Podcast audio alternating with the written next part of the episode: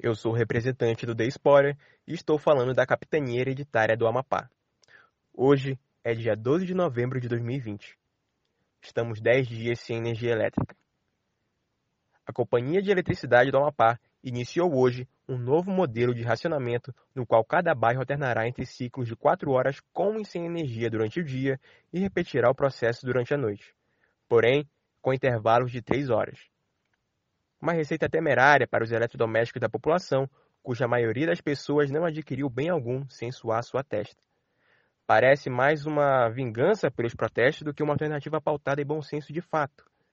Em meio a mais uma atitude de caráter duvidoso da CEA, o Estado amanheceu com a notícia de que as eleições que ocorreriam no dia 15 de novembro foram adiadas somente na capital Macapá e seguiriam normalmente nos demais municípios como se eles não estivessem em crise também.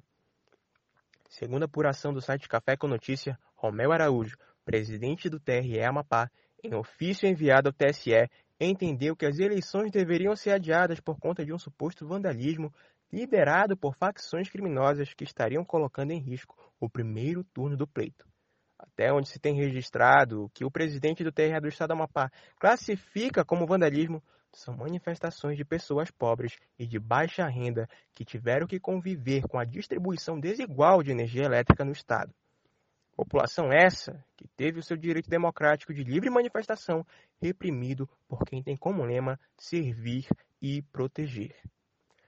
Para absolutamente qualquer macapaense que conhece a realidade da política no Estado, está claro que o adiamento das eleições tem um único objetivo de beneficiar o atual candidato à prefeitura do município, Josiel Alcolumbre, cujo irmão, Davi Alcolumbre, disse ser o maior prejudicado do apagão em entrevista à Diária FM.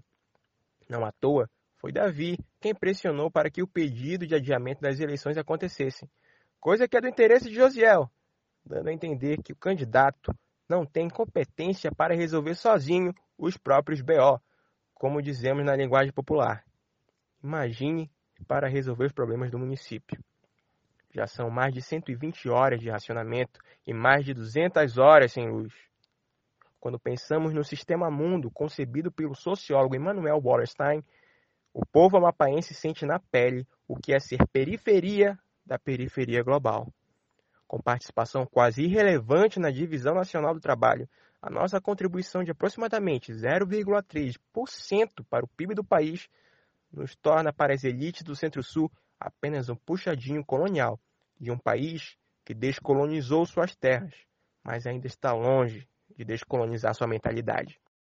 A ideia do Amapá enquanto colônia, inclusive, é uma coisa que a macapaense, estudante de direito Débora Souto, inspirada por Eduardo Galeano, deixou claro que não somos em postagem feita hoje no Instagram. A verdade é que o apagão na terra das quatro usinas hidrelétricas é mais um capítulo da sombria ganância e desprezo que as elites do Estado e do resto do país exercem sobre a nossa terra. Esse foi o seu boletim da Espora.